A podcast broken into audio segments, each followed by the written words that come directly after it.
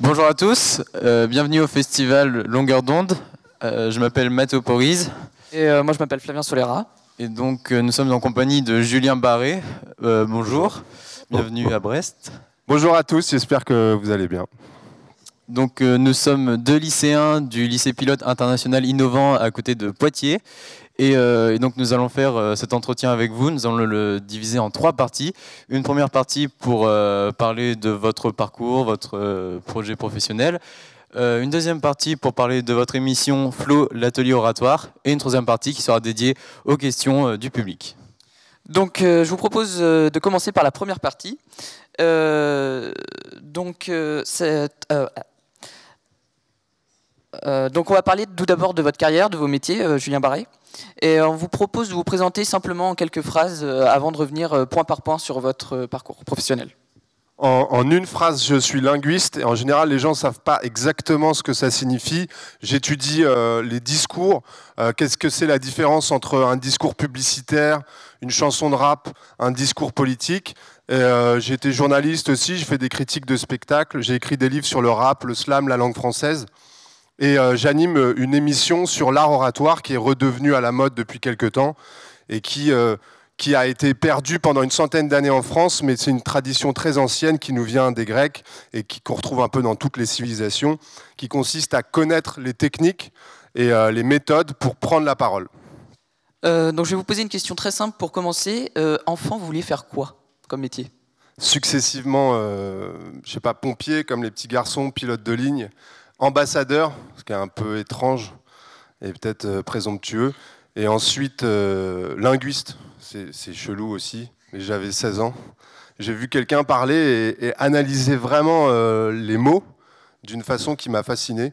Et ensuite, je pensais être journaliste, mais finalement, me voilà linguiste et auteur. D'accord. Alors pourtant, vous avez fait un bac S, puis après des études en lettres modernes. Euh, donc c'est pour euh, pouvoir devenir linguiste et, journaliste. Euh, c'est pour ça que vous avez fait ces études-là de, lettres modernes, c'est bien ça?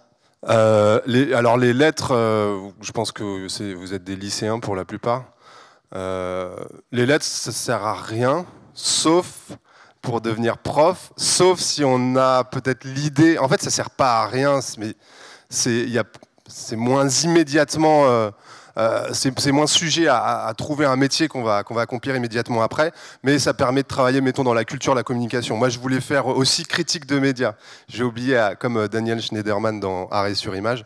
Mais en gros, les lettres, ça permet de se cultiver, de penser à autre chose, et à la fin, master de journalisme, vous pouvez bifurquer sur, sur quelque chose de plus précis.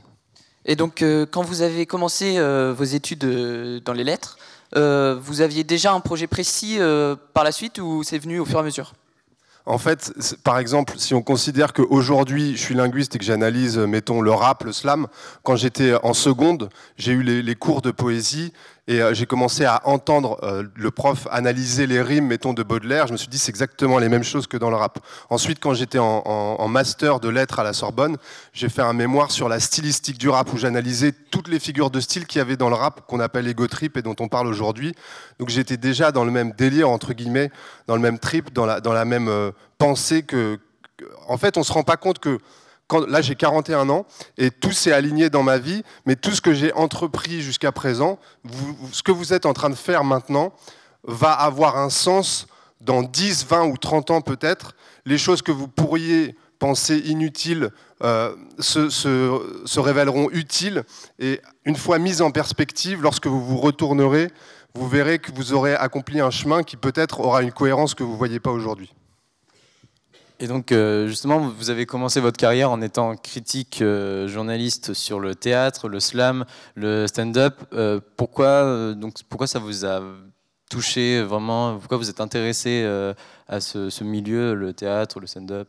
Quand j'étais petit, j'écoutais Rire et Chanson, j'écoutais Coluche. Ma, ma génération, c'était les inconnus.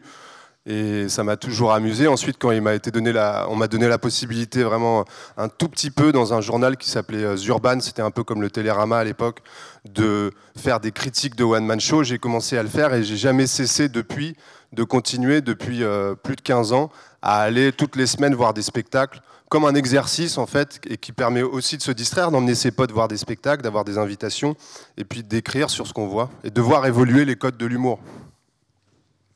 Donc aujourd'hui, vous êtes linguiste, auteur, spécialiste de l'art oratoire, euh, journaliste. Euh, quand, vous, quand les gens vous demandent ce que vous faites dans la vie, vous leur répondez que vous êtes linguiste, c'est ça? Notamment quand je fais des ateliers euh, d'art oratoire, et je pense que c'est la chose la plus singulière ou intéressante. Donc, en gros, je dis ça, ouais. Enfin, ça dépend. En fait, je peux le dire selon les contextes. Je peux dire, je suis, je suis guide touristique aussi parce que je fais, je fais des visites. Oui, on en reviendra un peu plus tard. Euh, donc, vous êtes, vous avez travaillé à la radio. Vous travaillez encore un peu à la radio dans le monde de la radio, euh, sur des plateformes de podcast. Euh, vous avez fait des émissions de télévision. Enfin, vous avez participé. voilà. quelle est l'expérience que vous préférez Quel média vous préférez pour faire votre métier? Ça tombe vraiment bien qu'on soit à longueur d'onde puisque c'est la radio. Et finalement, donc, euh, je, pense qu'au fond de moi, j'ai toujours voulu faire de la radio quand j'avais votre âge. J'ai appelé euh, Fun Radio ou Skyrock. Il y avait un gars qui s'appelait Maurice à l'époque. Appelé tout le temps. J'ai participé à la dernière de ses émissions sur Skyrock en faisant du rap. C'était assez improbable. Mais euh, je voulais juste parler, mais avec une résonance et que ce soit intéressant.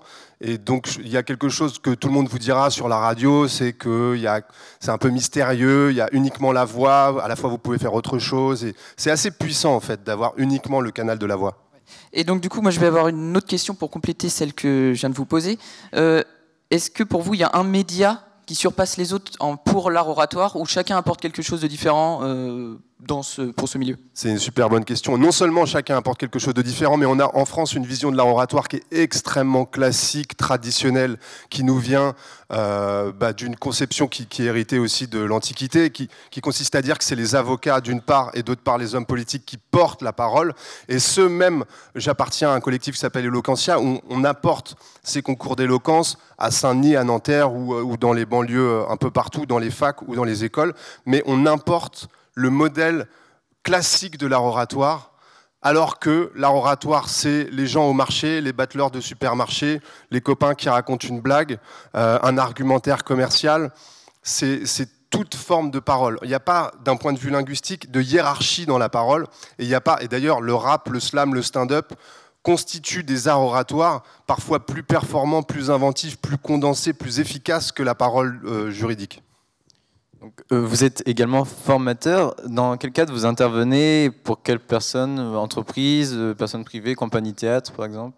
Euh, Uniquement, soit dans des festivals comme des festivals dans les bibliothèques ou festivals de, théâtre de rue par exemple, mais plus généralement à la fac, euh, à la fac de Nanterre, à côté de Paris, où euh, ils ont une formation euh, de, six samedis complets avec pas mal de choses, et moi je leur fais slam poésie, c'est-à-dire qu'on on trouve des, des amorces, des, contraintes, des jeux poétiques pour, ça pourrait être vous, on, pourrait écrire un slam, un quatrain, un haïku, trouver une image par exemple, j'invente des petits exercices du style, on prend la phrase de Éluard, la terre est bleue comme une orange, et je vous demande à chacun de vous, dans votre tête, d'imaginer la Terre est trois petits points et vous me dites la première chose, vous pensez à la première chose qui vous vient. Par exemple, ça peut donner la Terre est une poubelle verte, ce qui, ce veut rien dire, mais en même temps, ce qui veut dire que la Terre euh, est une poubelle, mais en même temps, c'est, aussi quelque chose de vert, etc. Et je, propose ces exercices partout, mais pour que chacun puisse produire des images, des images euh, surréalistes, par exemple. Euh, aujourd'hui, vous êtes spécialiste de l'art oratoire? On peut dire ça? Vous avez fait des études dans ce domaine. Euh, comment vous, euh, vous, définiriez euh, ce qu'est l'art oratoire?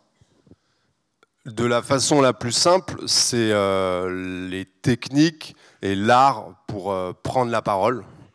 C'est il y a des synonymes, c'est rhétorique, mais on voit que c'est mal vu, la rhétorique, c'est associé par exemple à des philosophes qu'on appelait les sophistes, et pendant longtemps on les a considérés comme des manipulateurs.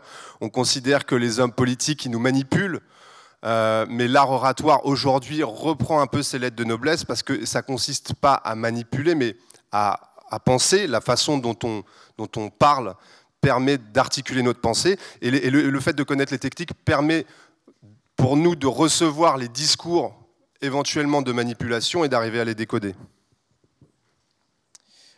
Vous animez, si je ne me trompe pas, des scènes ouvertes de slam, de poésie. Euh, depuis combien de temps vous faites ça? Ça fait pas très longtemps. Et là, je relance la scène du Chat Noir. Le Chat Noir, c'était un cabaret euh, euh, très, très, très célèbre qui a contribué notamment à l'émergence du vers libre, à une pensée libre en 1881 à Montmartre avec euh, Verlaine, Alphonse Allais ou des, poètes de la rue de l'époque hein, dont les textes pourraient être comparables à ceux des rappeurs. Jean Rictus, le soliloque du pauvre. mais j'ai participé pas mal à des scènes slam. Le fait d'en animer, c'est assez récent. Et la prochaine, c'est celle du Chat Noir. Et euh, quel genre de personnes viennent se produire euh, dans ces scènes ouvertes? Je pense euh, des amateurs purs, entre guillemets, ou des artistes qui ont déjà fait ça comme métier ou qui font ça actuellement, ou voilà. Ce qui est intéressant, donc là on parle des scènes slam en général, on assimile souvent ça à Grand Corps Malade puisque lui est devenu célèbre et ensuite a fait une sorte d'école où les, mecs, les, filles, les gars qui, slamaient, qui, disaient les poèmes reprenaient sa scansion. En fait, slam ça vient de schlem, c'est euh, étymologiquement un tournoi. En fait, une scène slam, certains d'entre vous et certaines savent ce que c'est, c'est une scène ouverte où tout le monde peut venir. C'est un dispositif, c'est un micro ouvert pendant trois minutes, sans décor, sans costume, euh, en disant son propre texte. On prend la scène et on parle directement au public. Un peu de la manière dont les stand-uppers s'emparent du micro, ça a commencé aux États-Unis, dans les restaurants chinois par exemple. Il faut prendre le micro et arriver à parler de telle manière que les gens vous entendent. Une scène slam, donc, c'est ouvert à tout il peut y avoir sur des scènes slam des dames retraitées avec des poèmes sur les fleurs des champs. Vous pouvez avoir des jeunes euh, un peu cas sociaux, des, rappeurs, euh, du one-man show, du stand-up, et souvent donc une forme de poésie assez classique, telle que celle de Grand Corps Malade, qui est dite en, en décasyllabes ou en alexandrin avec des rimes, avec une scansion parfois tatati tatata qui peut avoir euh, des réminiscences de, de récitation d'école primaire.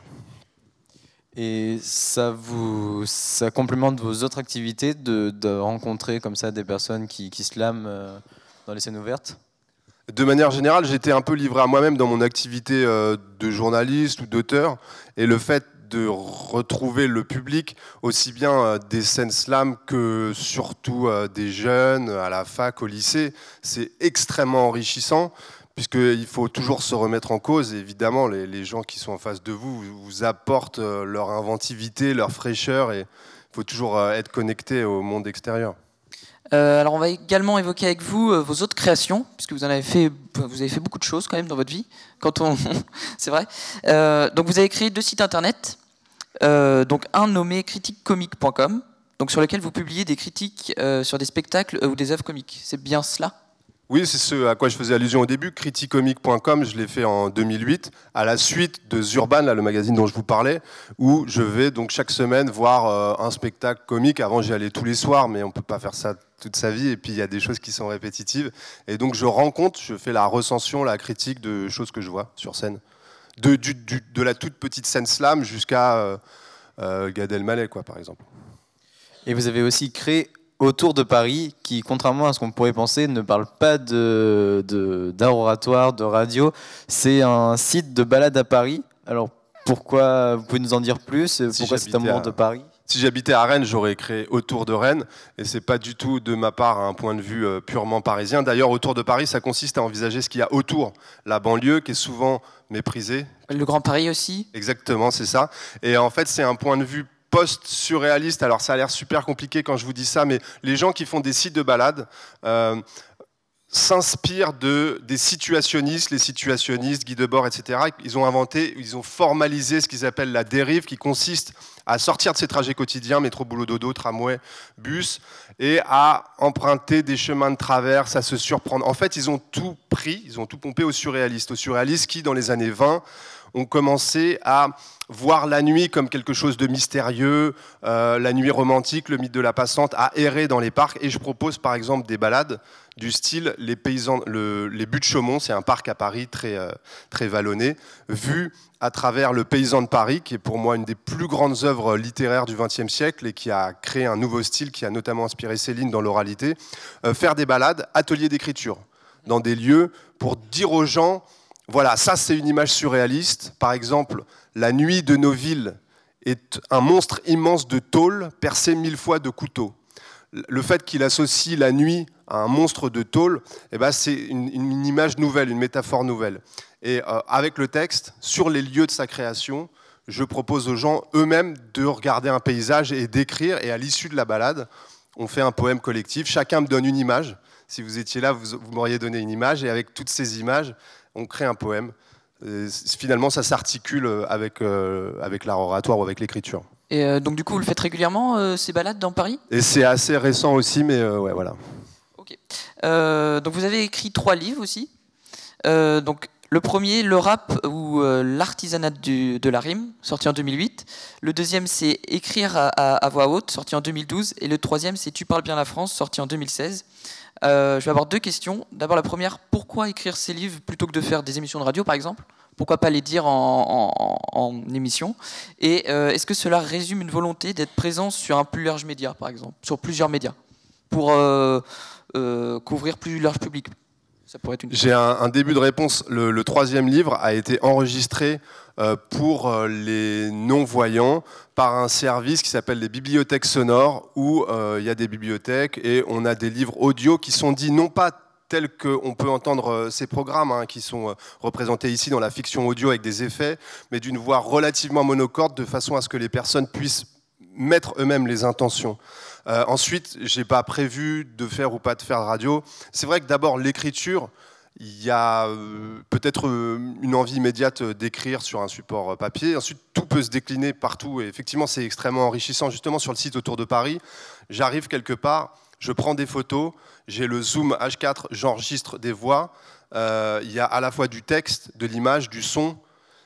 Pas de vidéo parce que je ne le maîtrise pas, mais effectivement, il faut multiplier tous les supports et, les avoir si possible. Et si on est tout seul à le faire, c'est super léger. Mais chaque chose qu'on fait peut être dite, écrite ou montrée par des images indifféremment. Et chacun apprivoise et appréhende en premier lieu un média, euh, un médium euh, qui lui semble plus facile au début. Euh, je vais avoir une question. Est-ce que c'est pour graver votre travail? Que vous faites ça, des livres, pour graver physiquement ce que vous avez fait, laisser une trace de, tous vos travaux que vous avez fait, de toute votre pensée aussi. Comment, graver? Euh, bah, Physiquement, c'est-à-dire quelque chose qu'on garde physiquement, qu'on peut voir. Parce que le numérique, c'est quelque chose qui est assez volatile, si je puis dire alors que le papier, ça reste, ça, ça traverse les générations. Est-ce que c'est une volonté aussi, peut-être? C'est une excellente question aussi depuis tout à l'heure. Euh, bravo, les gars. C'est extrêmement vif et, mieux que des journalistes professionnels, peut-être. Il y a un bon rythme, hein, on est d'accord. J'arrive même pas à suivre. Euh, oui, c'est vrai. Et même d'un point de vue numérique, quand j'ai fait euh, Critique Comique et que j'ai écrit, je sais pas, 1500 critiques, au début, d'ailleurs, ma mère, euh, qui n'est plus là, bref, elle me disait Mais pourquoi tu fais ça? Tu, vas voir des spectacles. Limite, limite, personne le lisait, entre guillemets. Peut-être il y avait 50 ou 100 personnes par jour. Mais j'ai voulu graver quelque chose ou faire une sorte de bibliothèque. Ou, faire que tout ce que j'avais fait ne soit pas perdu, inutile. Mais ça marche, euh, ça marche pour tous les supports, pas uniquement pour l'écrit. Et donc avec toutes les activités que vous faites, les balades à Paris, les enregistrements, euh, vous avez une équipe qui vous entoure ou vous êtes complètement seul euh, de faire ça? Jusqu'à présent, j'étais, comme je disais, relativement livré à moi-même et c'est quand même mieux de travailler avec des gens. Et par exemple, j'ai fait un livre euh, sur le slam qui s'appelait Écrire à voix haute. C'était avec un, un slammer, Suleiman Diamanka. Donc là, c'était dialogue vraiment entre le poète qu'il était, le linguiste que j'étais.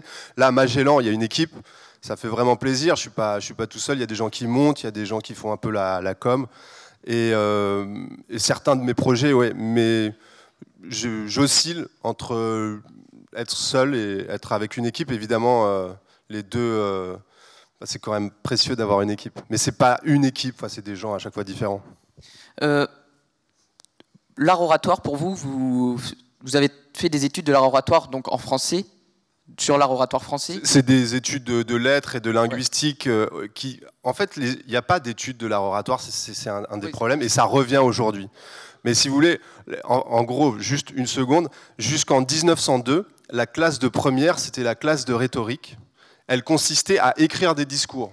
Euh, à la suite, ce serait assez long, mais à la suite des romantiques, de la méfiance des philosophes, on a supprimé cette classe de rhétorique et finalement c'est le commentaire composé, la dissertation qui l'ont remplacé, quelque chose de très écrit, de très formalisé, qui vient un peu de la, pensée de la rhétorique, mais Aujourd'hui, ça revient et il n'y a personne pour former. D'un côté, vous avez les linguistes qui sont isolés dans leur truc à la fac, qui font des colloques entre eux.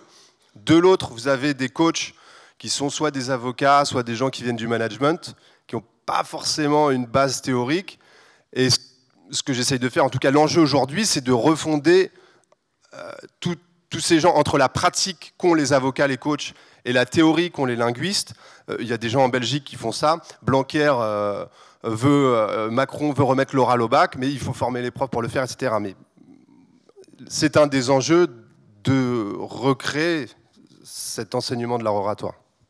Euh. Et du coup, je vais vous poser une dernière question avant de parler de votre émission euh, Flow. Euh, c'est une pour faire écho à l'actualité. Il y a récemment un documentaire sur Booba qui est sorti sur YouTube, qui fait de nombreuses vues d'ailleurs, 400 000 presque, je crois.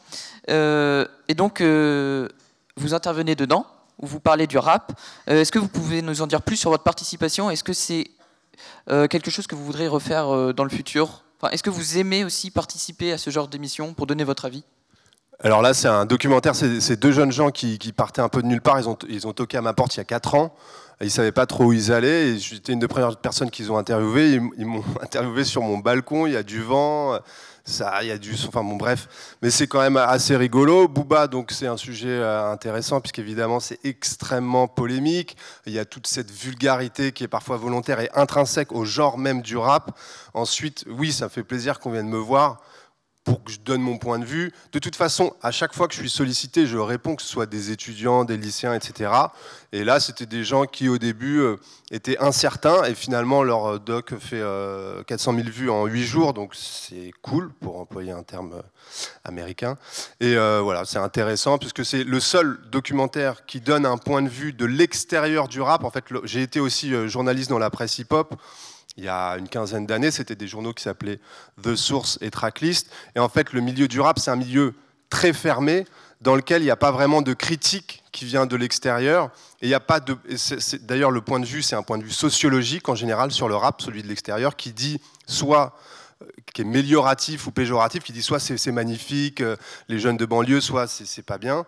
Et nous, qui avons un point de vue poétique, euh, linguiste, auteur, étudiant, on veut considérer la production du rap en tant que telle, comme serait considérée euh, une chanson, un poème.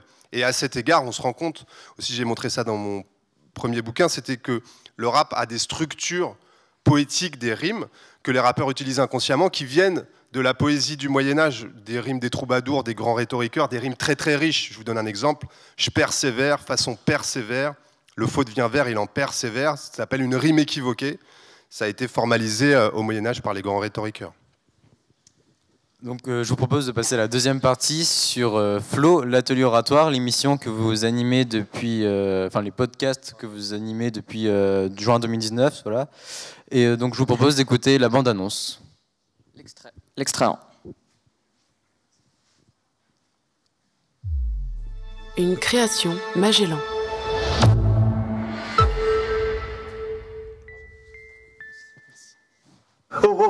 C'est à moi que tu parles. C'est mec, c'est moi qui parle, son cul. C'est à moi qui parle, putain. C'est à moi que tu parles comme ça. Flo. Avec ce programme, je vais vous confier des techniques, des conseils, des clés pour prendre la parole avec aisance et virtuosité. Comment? À travers l'expérience de mes invités, avocats, rappeurs, comédiens, humoristes ou politiques. Alors je donne un vrai conseil, parlez sans lire. La parole, c'est le premier instrument pour entrer en contact avec l'autre. Je pense que la part de l'impro dans le théâtre de rue et dans le stand-up, c'est la même. Les humoristes qui montent sur scène avec le doute, c'est mort. Il faut que toujours on ait la confiance du public, on est toujours en train de s'adresser au public. Le sens devrait toujours être premier. Trouve le sens, fais une histoire à partir de là. Ils ont tous en commun d'avoir fait de la parole leur métier ils acceptent de vous transmettre leur savoir. La première émission pour vous apprendre, apprendre la parole. À écouter dès maintenant, en exclusivité sur l'application Magellan.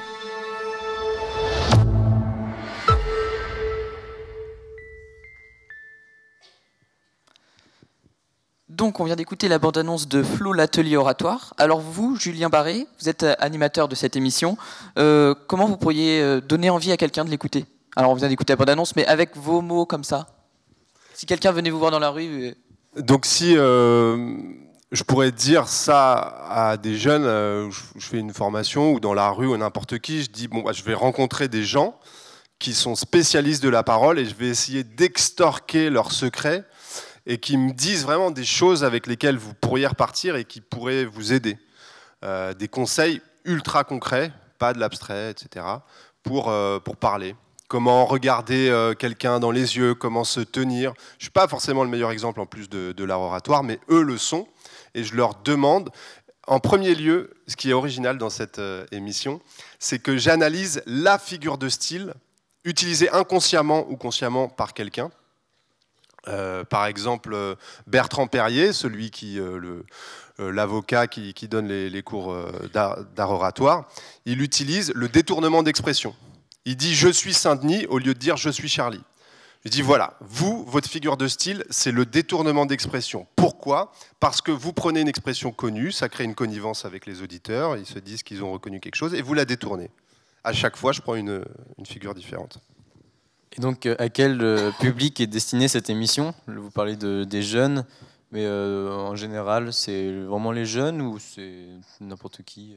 Bah, c'est les jeunes parce qu'il y a un enjeu quoi, de, de parler, mais non, c'est c'est destiné à tout le monde. Euh, on va écouter un extrait de Flo, c'est le début de l'émission avec Serge Monet. Donc, c'était votre première émission d'ailleurs. Serge Monet, c'est un invité vraiment euh, très important, puisqu'il. Ah, peut-être je le dis dans l'extrait Euh, oui, on écoute le tout début de l'émission pour voir un peu comment ça se passe et puis on va en parler après. L'extrait 2. Je reçois dans cet épisode Serge Monet, ancien rappeur et avocat pénaliste. Serge Monet, bonjour. T'es un peu l'invité idéal parce que t'illustres deux modalités de la parole. Le rap d'une part, la plaidoirie d'autre part. T'as as commencé euh, rappeur dans la mafia tressée et aujourd'hui tu es avocat et tu plaides en jouant toujours avec les sons et euh, tu vas nous donner les clés de la parole. Avec plaisir en tout cas. Les jeunes avancent trop vite. Les vieux stressent. Le vice traîne sous forme de chlasse dans les poches de Lévi-Strauss. C'est la joue, on fume et on tousse. En sous-sol, on partout. C'est sale partout et tout saoule. Les coups de feu partent tout seuls.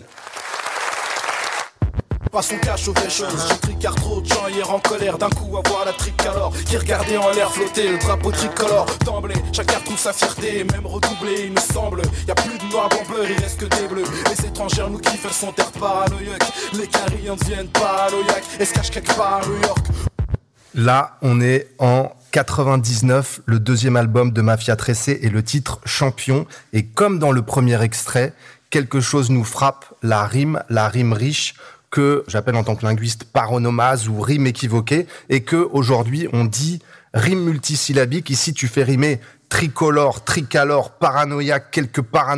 Dans l'extrait précédent, tu faisais rimer le vice traîne sous forme de chlasse dans les postes de Lévi-Strauss. Explique-nous un petit peu ça. Euh, depuis toujours, moi, j'ai été fasciné par la rime, le mot et la rime, parce que je trouve que euh, n'y a rien de plus beau pour mettre en valeur le mot que la rime, parce que ça frappe l'esprit, on s'en souvient et ça peut même impressionner. Or, je crois que si on a envie de faire passer un message par le mot, c'est bien de faire en sorte que les gens soient marqués par ce message, et il n'y a pas mieux que la rime, en effet. Donc voilà, on vient d'écouter euh, les, premières, les premiers instants de votre émission avec Serge Monet. Alors on va juste rappeler pour que tout le monde euh, sache qui est Serge Monet. Euh, donc c'est aujourd'hui un avocat pénaliste qui, euh, tout jeune, voulait devenir avocat, mais qui se sentait bloqué et qui était bloqué par les conditions sociales et qui, était, qui est donc devenu prof de rap. De rap. C'est bien cela? Prof de rap, c'est beaucoup dire, mais oui, c'est- un groupe qui euh, a constitué euh, avec euh, la- deuxième vague du, rap français en 95-98, euh, qui a apporté un souffle nouveau. Mafia Tressé. Ensuite, il dit entre guillemets qu'il est prof de rap, puisqu'effectivement il donnait des conseils, et aujourd'hui il est prof de plaidoirie. Et surtout, dans le milieu des avocats assez fermé, il y a ce qui s'appelle la conférence du stage, où les avocats de moins de 35 ans passent un concours d'éloquence en soutenant des, des positions antagonistes. hein, c'est le fameux concours, euh, concours d'éloquence où il y a un pour, un contre. Et il l'a passé quatre fois de suite. Et c'était le premier noir à devenir secrétaire de la conférence, puisqu'il y a euh, chaque fois euh, 12 secrétaires. Et euh, c'est c'est une marque de, de réussite. Quoi.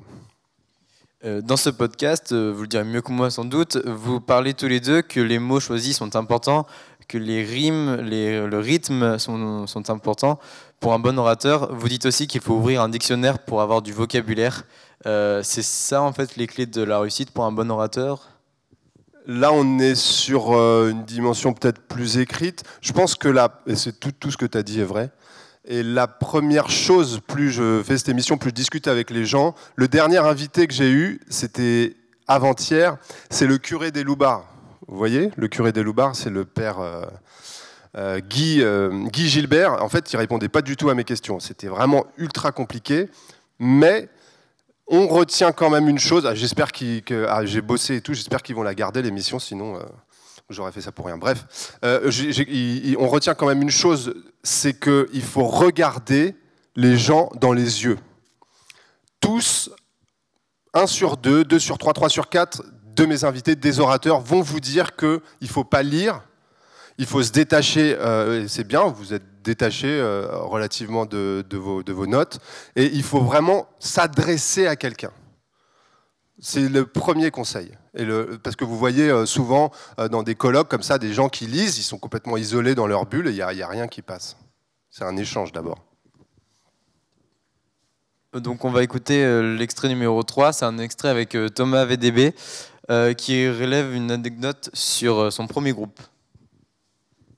Les groupes Ils ont peur d'affronter assez pour parler de rock. Est-ce que tu peux déjà me dire pourquoi les groupes français ils chantent en anglais? Pourquoi les groupes Ils ont français peur euh, d'affronter la, la langue française. Alors, probablement, parce que déjà... Bah, regarde, je vais te répondre à ma place. Moi, j'étais chanteur d'un groupe de rock quand Ah. j'avais 16 ans. Il s'appelait comment? Il s'appelait Libido.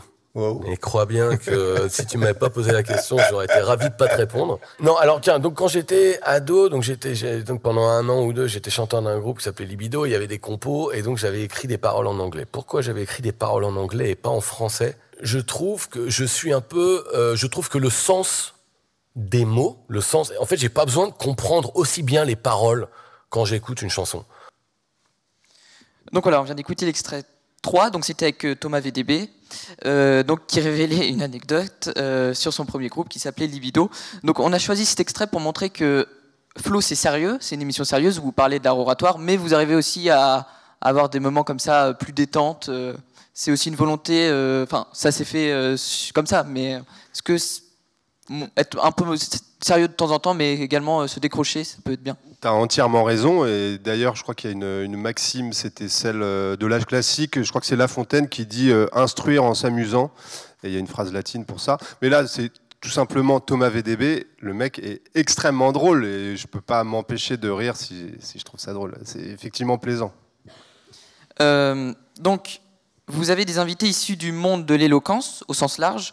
Euh, mais vous, euh, est-ce que vous avez des critères qui vous permettent de dire, OK, avec lui, euh, il y a matière, ou avec elle, il y a matière à faire une émission?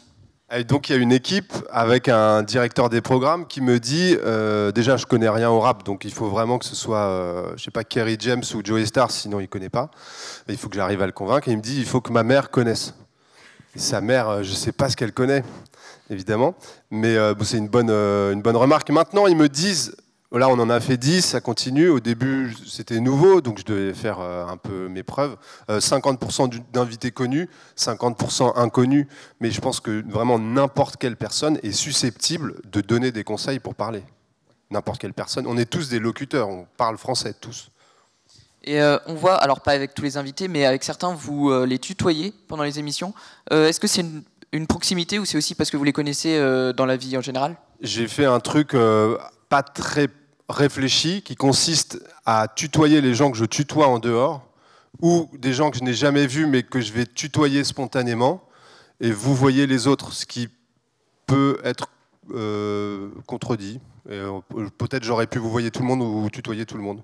C'est une forme pour rester naturel, être comme vous voulez le faire, voilà. De vous- En principe, il n'y a pas de différence. Euh, je me concentre davantage euh, quand je parle maintenant avec vous et à la radio, mais je suis exactement le même. le même avec ou sans le micro, du coup. Ok. Euh, oui. Et donc, comment vous arrivez à, à inciter vos, vos invités à venir parler d'éloquence euh, Vous leur proposez, vous leur envoyez un mail euh, en disant. C'est euh, extrêmement difficile. euh, je suis au début, maintenant, ils mettent un peu de gens sur la com, mais c'est moi qui ai dû faire ça tout le temps. Donc, j'ai des déconvenus. J'ai essayé d'avoir à un moment donné Édouard Baird, mais je suis tombé sur. je vous révèle une petite anecdote humiliante. Euh, j'ai essayé de joindre. il avait deux attachés de presse. et j'ai appelé tous les deux jours. Et à la fin, il y en a une qui m'a appelé. Elle m'a dit euh, Maintenant, faut arrêter. On va vous bloquer. Elle m'a dit faut arrêter là. Et personne m'avait jamais dit ça. J'étais euh, complètement humilié. Donc je- j'essaye de. Enfin, ça, c'est un boulot, quoi.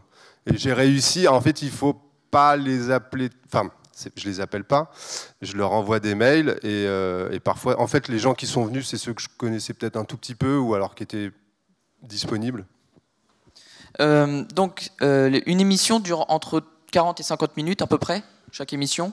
Euh, elle est divisée en trois parties. Donc, la première, euh, vous présentez et analysez une figure de style particulière de l'invité.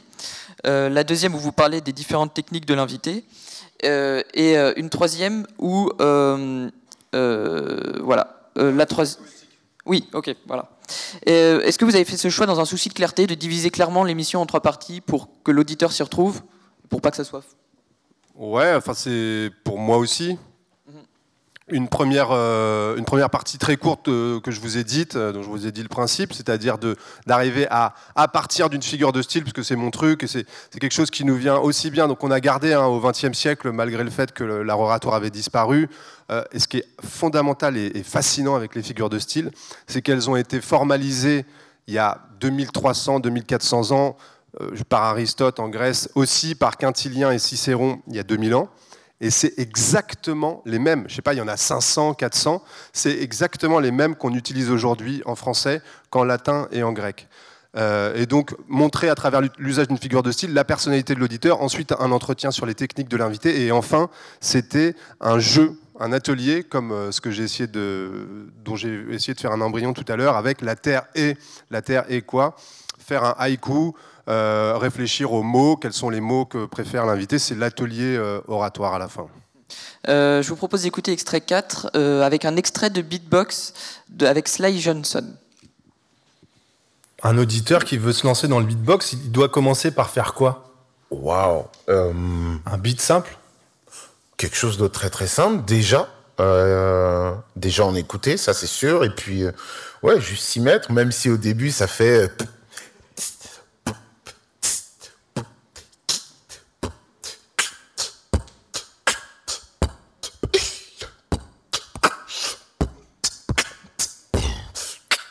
Voilà, pouf, Incroyable. Avec le temps.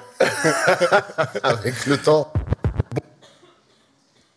C'est le chanteur, euh, c'était un groupe qui s'appelait Sayan Supakru, et donc pour ma génération, même pour l'histoire du rap français, c'est un groupe très important qui a amené une sorte de fraîcheur, de joie de vivre, d'humour et euh, de technicité incroyable avec six rappeurs qui se, dont les voix se chevauchaient, c'était incroyable. Et donc, euh, lors de vos émissions, vous passez des extraits, ou alors là, des extraits en live. Euh, C'est vous qui les choisissez Ça se fait avec euh, les, les, les invités? Pour moi, c'est très important qu'il y ait énormément d'inserts audio, d'extraits dans l'émission. À chaque fois, j'en prends une douzaine. On enregistre une heure, une heure dix. On garde euh, 45 minutes, 50 minutes. Je demande aux invités euh, si- s'il peut faire une performance en direct, lire un poème, faire un rap, un slam ou du beatbox. c'est génial. Et je prépare tout. Je prends deux jours. C'est une des phases extrêmement intéressantes, excitantes, d'approfondir tout. euh, a priori, trouver des choses que l'invité n'a jamais dites et, creuser dans le champ notamment de la langue pour, euh, avec euh, plein d'extraits. Et donc je lui envoie le conducteur avant, euh, je sais pas, genre la, veille, enfin quand je finis ou à 2h du mat comme pour le, père Gilbert. Il- comme ça, il peut le lire. Le mieux, c'est qu'il le lise pas, mais qu'il garde une spontanéité tout en ayant euh, deux, trois notions de ce qui va être posé comme question. Et donc, euh, avec chaque invité que vous avez, est-ce que votre émission est préparée Toutes les questions sont préparées d'avance ou ça vient aussi en fonction de ce qui répond? C'est- Ça semble. euh, Et là encore, un point vraiment fondamental de l'art oratoire, il faut évidemment pas rester collé à sa feuille. C'est comme euh, donc VDB qui me dit euh, qu'il a un groupe. Évidemment, je lui demande c'est quoi le nom du groupe? Et ça donne un bon moment. Et euh, grosso modo, j'ai ma feuille, mais voilà, c'est juste indicatif. Euh, alors vous faites euh, ce podcast, ces différents podcasts, euh, sur la plateforme Magellan. Alors moi j'ai une question qui peut paraître un peu bête, mais pourquoi, avoir, pourquoi être sur Magellan aujourd'hui? On rappelle, Magellan c'est une plateforme de podcast qui a été créée par Mathieu Gallet, qui était ancien PDG de Radio France. Magellan, d'ailleurs, euh, qui est assez étonnant d'un point de vue, c'est de la phonétique, hein, c'est M-A-J-E-L-A-N. C'est extrêmement compliqué euh, d'expliquer aux gens que c'est pas euh, Magellan, M-A-G-E-2-L-A-N. En, gr- en gros, ça fait dix ans que je parle d'art oratoire et que je veux proposer des choses. J'étais déjà allé voir France Culture ou France Télévisions juste après la sortie de mon livre qui s'appelle Écrire à voix haute. Or, vous avez peut-être noté qu'il y a un film qui est sorti qui s'appelle À voix haute. C'est le film documentaire sur le concours Eloquentia.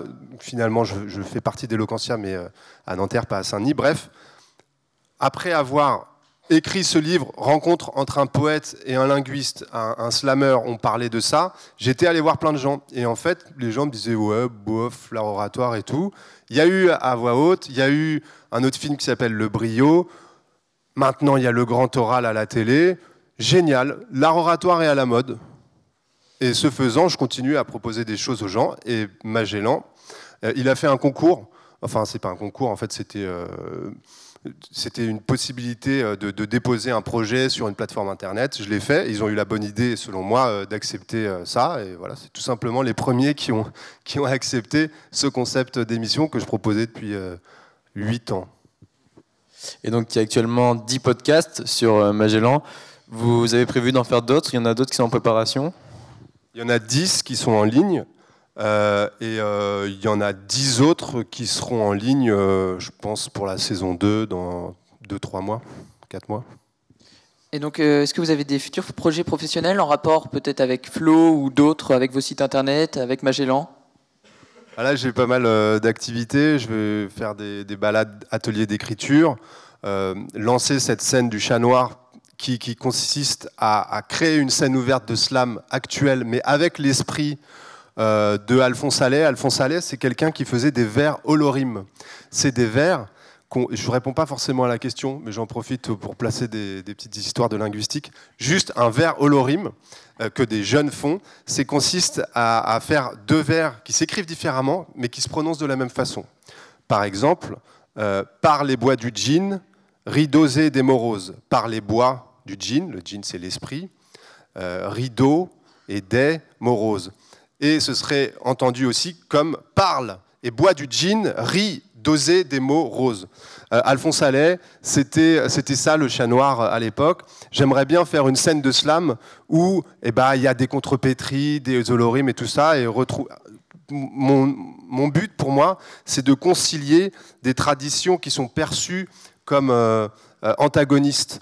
Le 19e siècle, euh, le Moyen Âge et aujourd'hui, les linguistes de l'université et euh, les avocats médiatiques. Essayer de réunir ça. Et pour moi, mon, but aujourd'hui, c'est d'essayer d'arriver à mettre en perspective l'art oratoire avec l'apport qu'en ont fait les rappeurs, les slammers, les stand-uppers, et en considérant une chose qui a été totalement omise, c'est qu'en France, on a une tradition euh, de la rhétorique qui nous vient des jésuites. Jésuites qui sont arrivés au XVIe siècle à Paris notamment et en France, et qui ont articulé la pensée d'Aristote avec euh, la pensée de la Bible, et à travers le théâtre. euh, donc on a tellement de choses qui ont lien avec la parole et qui sont éparses. Et j'aimerais bien les assembler, les articuler et proposer une pensée autour de ça. Oui. Euh, alors, l'art de la parole, donc l'art oratoire, on a l'impression qu'au XXIe siècle, on- il se perd. C'est ce qu'on nous dit. Est-ce que vous, vous le ressentez? Oui, l'art oratoire, il se perd. Il, il est moins aussi fort qu'avant. Est-ce que vous le ressentez comme ça? Non, j'ai l'impression qu'il y a un retour de l'art oratoire. euh, Enfin, il s'est perdu, je pense, au XXe siècle. Euh, en France, ça change. Je ne sais pas si vous avez eu des ateliers prise de parole. Non, pas vraiment. Je sais pas. Dans la salle, est-ce que vous, euh, comme il y a beaucoup de scolaires, est-ce que vous avez eu des ateliers, vous, sur euh, la prise de parole, tout ça Non Je pense que. Ouais. Dans les collèges, vous voyez, ça change un peu. Mais euh, en gros, la plupart des adultes en France, qui ont suivi leur scolarité en France, n'ont pas été amenés à donner leur point de vue. Euh, il y a la récitation de poésie, qui est une forme de récitation, un peu de psittacisme, c'est-à-dire le perroquet qui répète. Euh, aux États-Unis, en Angleterre, il y avait une, force de la parole qui était plus importante, peut-être aussi avec une tradition du prêche, Martin Luther King qui était pasteur aussi. Et aujourd'hui, ça revient. Euh, mais on n'a pas vraiment appris à parler. Il y a beaucoup de gens qui sont extrêmement timides. Il y a beaucoup de gens pour qui c'est un problème. En parlant de, du coup des, des jeunes, enfin on- là on parlait des jeunes, euh, quels conseils vous pourriez donner pour justement vaincre cette timidité et arriver à prendre la parole euh, devant un public euh, Écoutez Flo, vieille publicité. Euh, non, il y a une, une série de conseils, mais oui, effectivement, re- reprendre confiance en soi, peut-être ça passe par le fait de, de pratiquer, de faire un atelier, de. C'est évidemment ici on touche un point, c'est extrêmement euh, intéressant ce que tu dis, puisque c'est pas juste une question de technique, c'est une question d'avoir confiance en soi. Donc tout le, et c'est pas moi qui vais le faire, c'est euh, les profs, c'est les cours, c'est euh, des, petits ateliers, reprendre confiance en soi, que chacun puisse parler. Et ce qui est assez fort euh, dans, je fais ça dans une autre école qui s'appelle l'EFAP, c'est une école de communication, et, ou à la fac, là, c'est que les groupes où les jeunes prennent la parole, eh bien, c'est des groupes où ils vont livrer une part d'intimité, du rire, mais parfois des pleurs, énormément d'émotions, des souvenirs enfouis, des humiliations. Euh, libérer la parole, c'est un enjeu qui dépasse le cadre de la technique, euh, parce que euh, étymologiquement, c'est techné, rhétoriqué, c'est des techniques pour parler. Oui, et donc du coup, juste, je reviens sur une question sur les scènes ouvertes que vous faites. Si nous, on a envie de faire ces scènes ouvertes avec vous, comment on peut faire? Comment on s'y prend? Bah, il faudrait qu'on on en organise une euh, à Brest, et puis euh, je viendrai, on fera une scène ouverte ensemble. Ou sinon, vous venez à Paris, et puis euh, c'est open, et c'est mercredi euh, 12 à 21h à- dans un café euh, qui s'appelle. euh, le- c'est dans le 18e à Paris. La cantine du 18. Merci.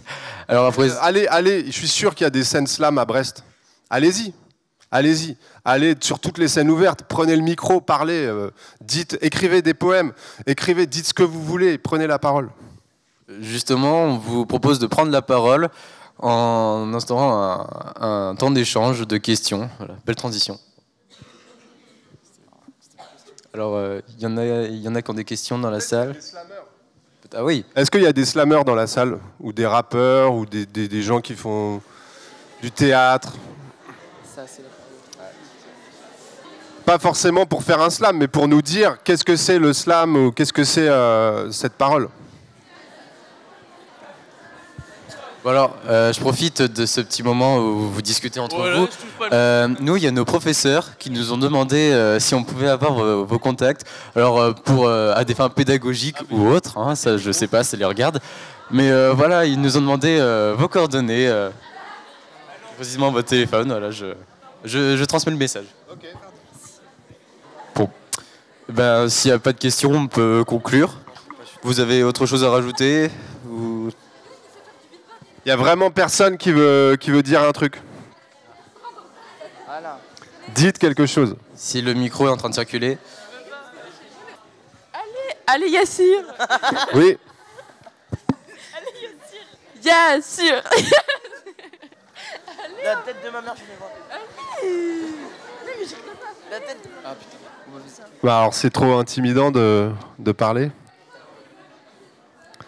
Comment on fait? On, on vous force? Ok, donc euh, à, à Brest et dans les villes alentours, il y a des scènes euh, ouvertes. Tu veux parler? Alors, moi, en fait, j'avais juste une question par rapport au rap d'aujourd'hui. Donc, par exemple, le rap qu'écoutent les jeunes, hum, Lorenzo, Caris, Booba. Est-ce que vous avez une opinion sur ces textes-là, les textes qu'ils disent, qui sont euh, parfois violents, parfois ils ont une réelle poésie? Est-ce que vous avez une, euh, une opinion là-dessus, euh, sur euh, leurs textes en général? Et toi d'abord?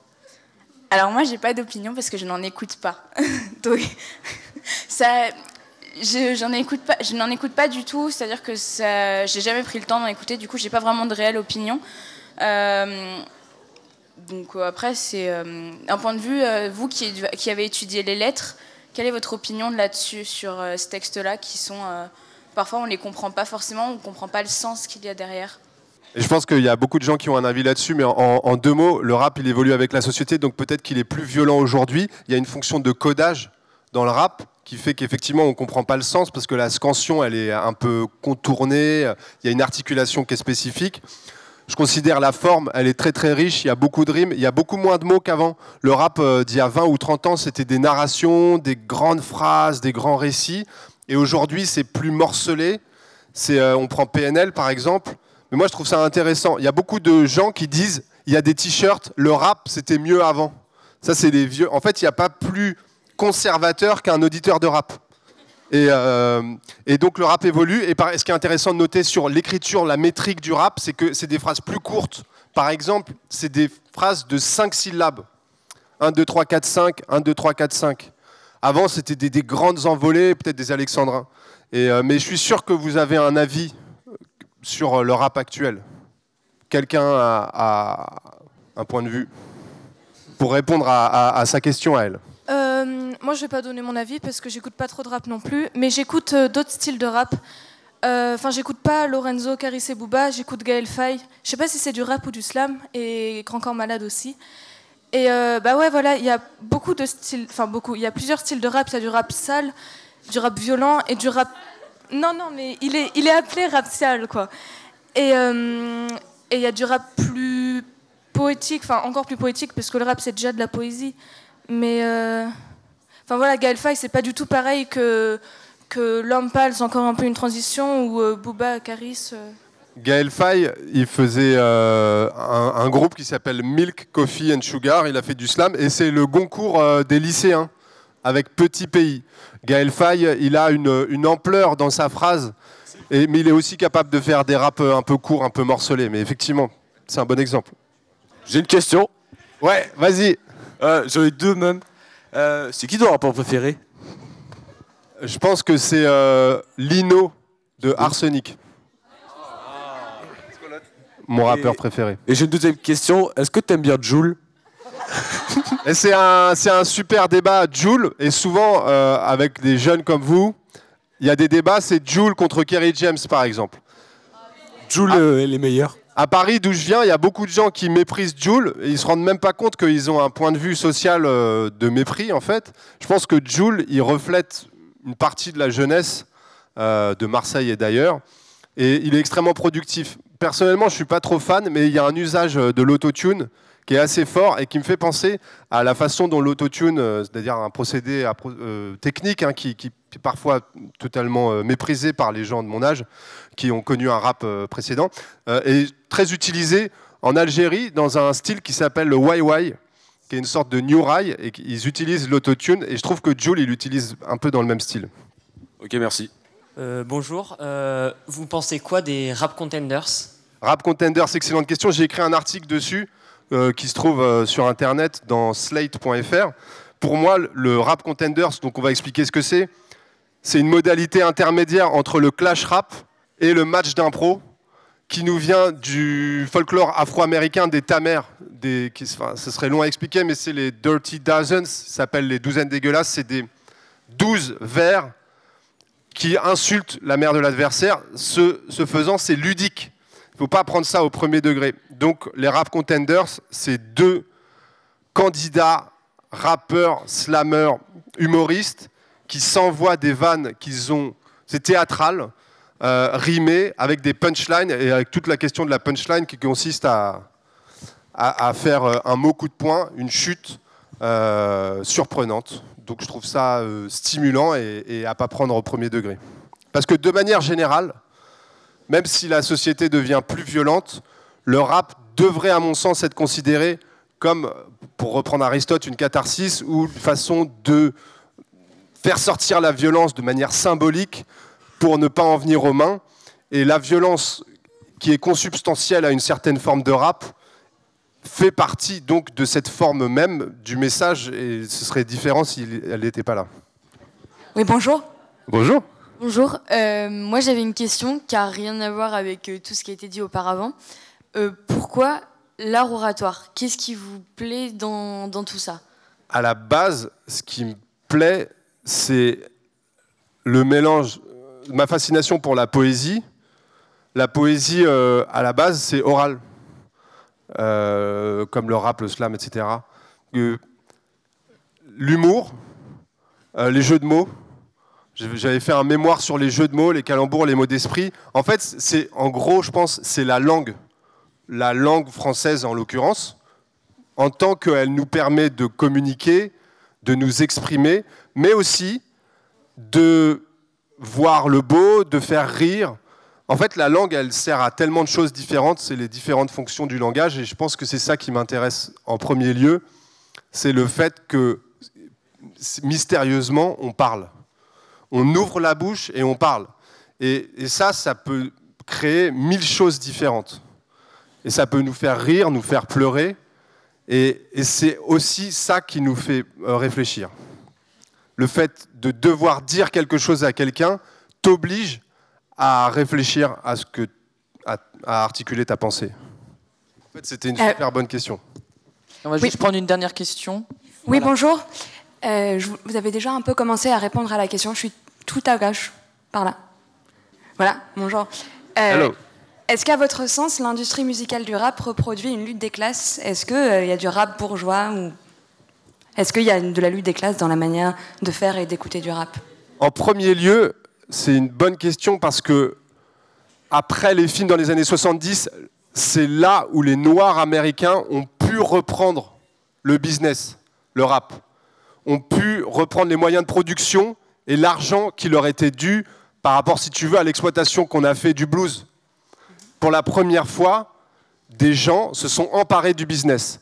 Ensuite, ceux qui travaillent à la SACEM, la SACEM qui est censée euh, compter les écoutes, se rendent compte que ce sont les rappeurs qui sont le plus fiers d'avoir euh, ce- cette représentation et ce comptage SACEM. Donc, sans surajouter, c'est possible de considérer la lutte des classes, c'est pas forcément anachronique, mais sur le fait même que des gens puissent s'emparer des moyens de production, ça en est déjà une. On on peut faire de l'argent, réussir avec le rap. Euh, ben voilà. Merci beaucoup, Julien Barré, d'être venu parler d'éloquence. Bravo, merci à tous les deux. Et merci à vous de nous avoir écoutés. Merci à vous.